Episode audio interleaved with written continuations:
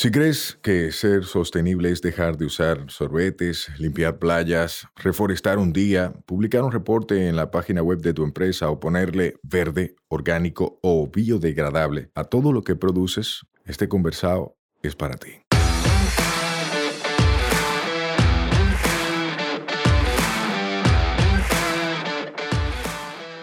Hola, somos Mivisai, los motores detrás de Tinglar y una vaina verde, y hoy vamos a tener un conversado sostenible. En cada conversado sostenible te ayudaremos a romper paradigmas y te compartiremos alternativas y herramientas para que acciones ya, sin excusas.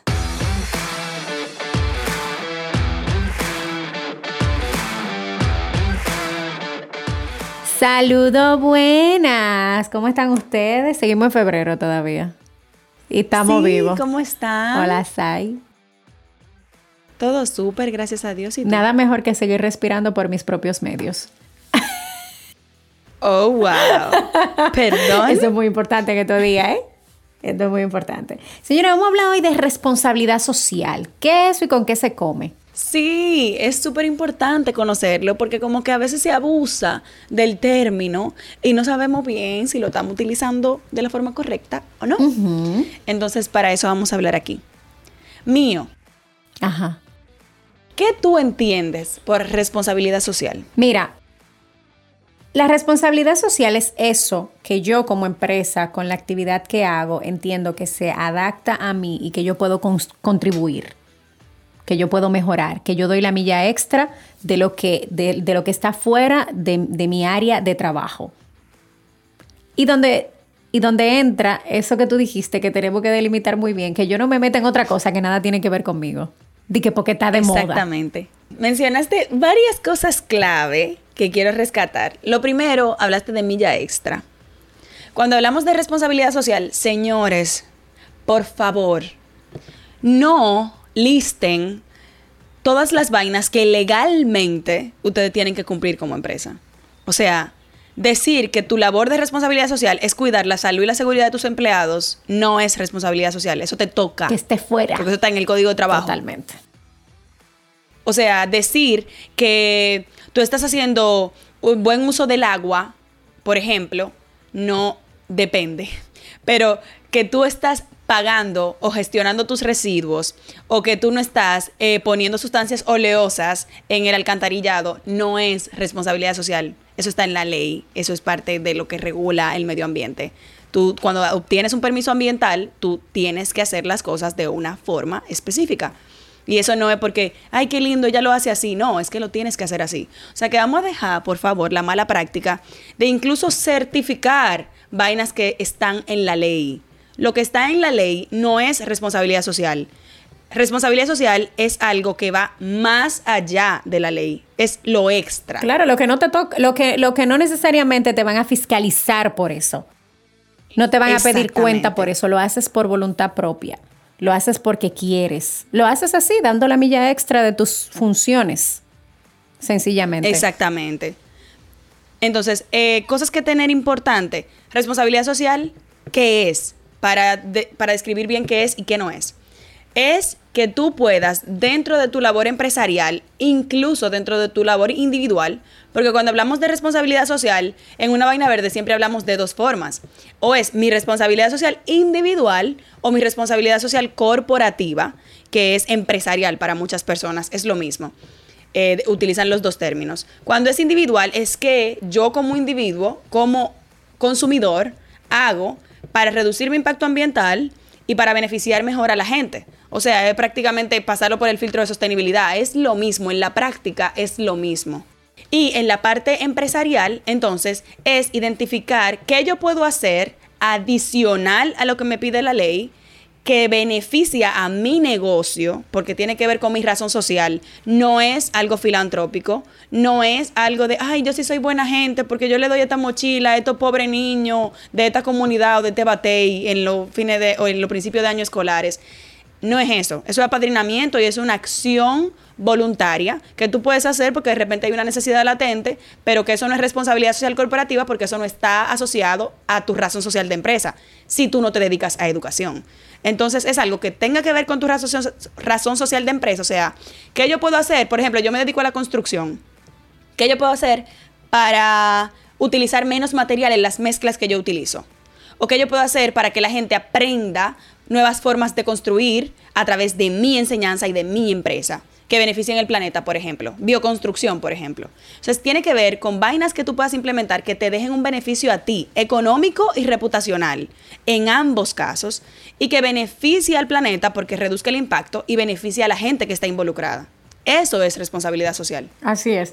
Y algo muy importante, o sea, esto no solo aplica a las empresas, aplica también a las personas individuales. O sea, lo que yo hago fuera de lo que está en mi espectro es responsabilidad social. Algo muy importante, y eso, ese comentario que hice ahorita, la gente piensa que la responsabilidad social nada más tú agarrar el día de limpieza de costas, como dice nuestro intro, eh, vení con dos sacos y recoger par de funda, recoger par de botella.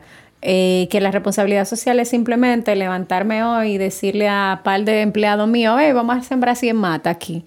O sea, no, señores, es más que eso.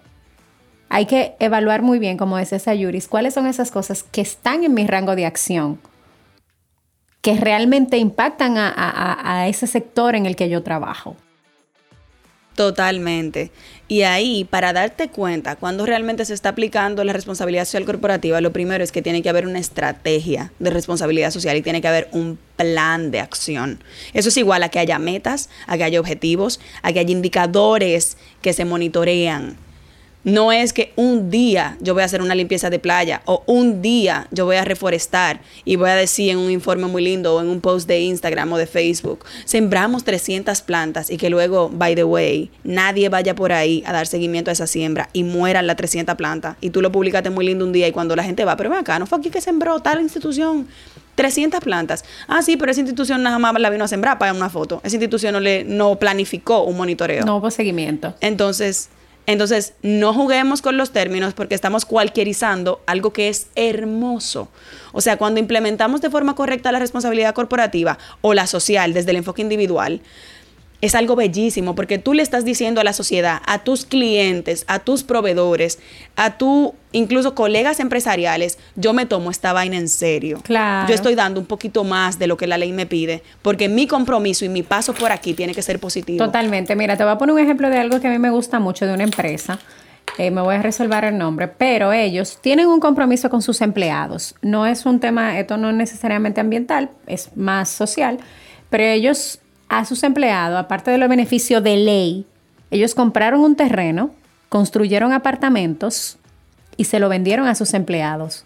Pero el empleado pagaba esos apartamentos de su mismo sueldo. O sea, se le descontaba un precio justo, una cantidad justa por mes. Tú ayudas a mejorar la calidad de vida de tus empleados y es parte de tu responsabilidad. Apadrinaron una zona con una cancha, apadrinaron esa zona con, con, con una escuela y con eso tú estás ampliando tu rango de acción. Tú no estabas obligado a eso. Entonces, de alguna manera tú estás aportando a esa comunidad, estás aportando también al bienestar de tus empleados y a mejorar la calidad de vida de tu empleado, que se revierte directamente en cómo ese empleado va a cumplir con su, con su, con su trabajo en tu empresa, porque ya no tiene la preocupación en su mente de, ciertas cosas. Entonces es ver un poco cuál es mi rango de acción y cuál es ese, ese espacio en el que yo puedo hacer cosas adicionales a lo que yo tengo que cumplir por ley. Y me encanta porque cuando mencionas este ejemplo, queda claro que no es por puro romanticismo o filantropía, no es por dar algo, Aquí, esa empresa probablemente, no sé la ubicación de ese espacio para habitaciones, o sea, para viviendas, pero probablemente la empresa no es tonta. La empresa está asegurando la cercanía de su mano de obra. Probablemente eso implica una reducción de costos en transporte para los empleados o de ellos en tener que pagar un transporte y cubrir gastos. O sea, que al final repercute en una reducción de costos, es un ahorro empresarial. Y como tú dices, fideliza a ese empleado que de alguna forma siente que la empresa vela por ellos, más allá de un simple salario. Todavía hoy en día a mí me choca muchísimo cómo hay empresas que solo hablan de salario cuando van a contratar una mano de obra, cuando van a contratar a un colaborador. Señores, una empresa que practique o que tenga la intención de practicar responsabilidad social habla de planes de compensación. No es solo el salario. El salario es la mínima remuneración para las funciones que tú vas a desempeñar. Es qué más, qué más. Tú me desarrollas a nivel profesional, tú me respetas a nivel ético, tú tienes mecanismos anticorrupción, tú me haces sentir orgulloso de que yo pertenezca a esta institución o a este corporativo. Es qué más, qué más tú haces. No es solamente que tú me dé un bono el día de la asistente o el día del padre o el día de la madre. Es una estrategia, es un plan, eso tiene que tener un objetivo empresarial. De hecho, para trabajar una estrategia de responsabilidad social corporativa, tú tienes que hacer procesos empezando por un diagnóstico, un levantamiento, esa línea base. O sea, quizás lo que aplique para una empresa exportadora de leche no es lo mismo que aplica para una empresa fabricante de blog. O sea, son cosas totalmente diferentes.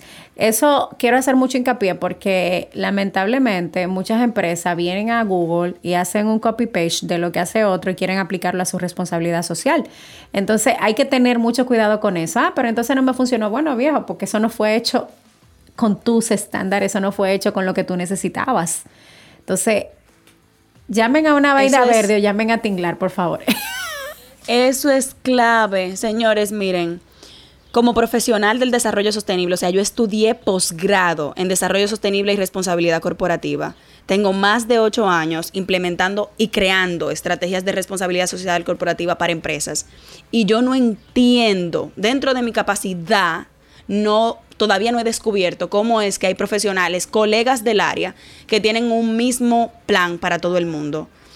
Sea, la responsabilidad social corporativa, y es lo que vendemos en una vaina verde, es tailor-made, es hecha a la medida. Por lo que mencionaba Miosotis, no hay forma de que yo te diga a ti, haz esta lista de cosas y que yo le entregue esa misma lista de cosas a todo el mundo. O sea, ¿dónde está la línea base? Se supone que tú, primero, el pie donde tú estás parado ahora, y segundo, a lo que tú te dedicas es diferente de una empresa a la otra incluso de una casa a la otra. Puede que una casa tenga un problema de consumo energético y la otra un problema de fugas de agua. ¿Cómo tú le vas a dar los mismos lineamientos a ambas? O sea, tú tienes que hacer un diagnóstico. ¿Qué es lo que tengo? Y en base a lo que tengo hago un plan de acción y monitoreo ese seguimiento para mejora continua. O sea que esto es lo que queríamos eh, lograr con este episodio básicamente es dejarte saber claro qué es y qué no es responsabilidad corporativa.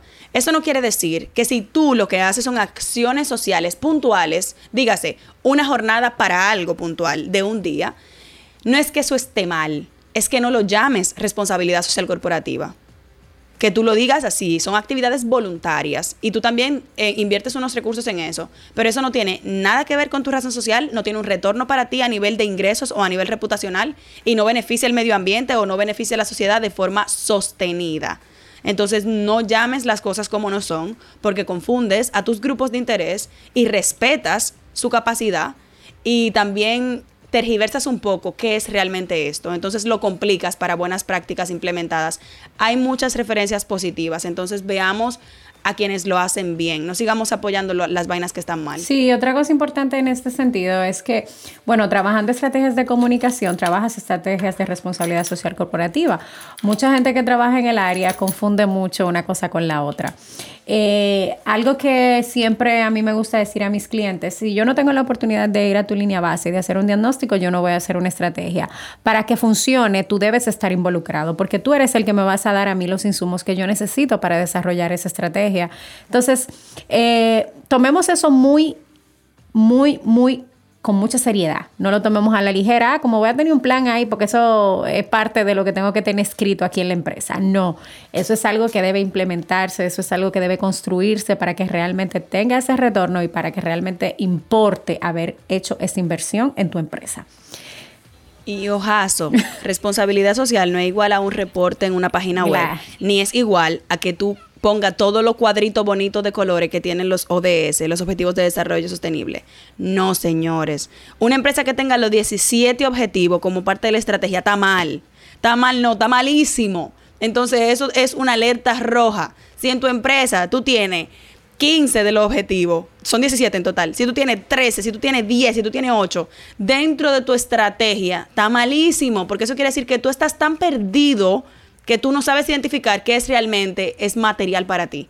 Entonces, evaluemos eso. Sé que los objetivos de desarrollo sostenible pueden confundir un poco porque unos se unen con los otros, pero alguien que sepa del área puede identificar cuál es la prioridad. Eso se llama cuál es, qué es lo material para la empresa y se empieza por ahí. Totalmente. Entonces los queremos mucho. Sí, Un abrazo. les mandamos un besito, ya ustedes saben, nos vemos en la próxima.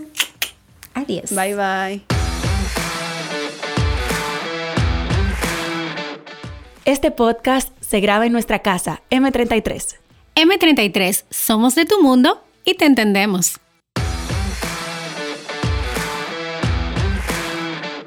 Nos escuchamos la próxima semana. Recuerda que esta vaina es todos los martes. Mientras tanto, nos vemos en las redes Mío Explorando y Sayuris Bonet. Un fuerte abrazo.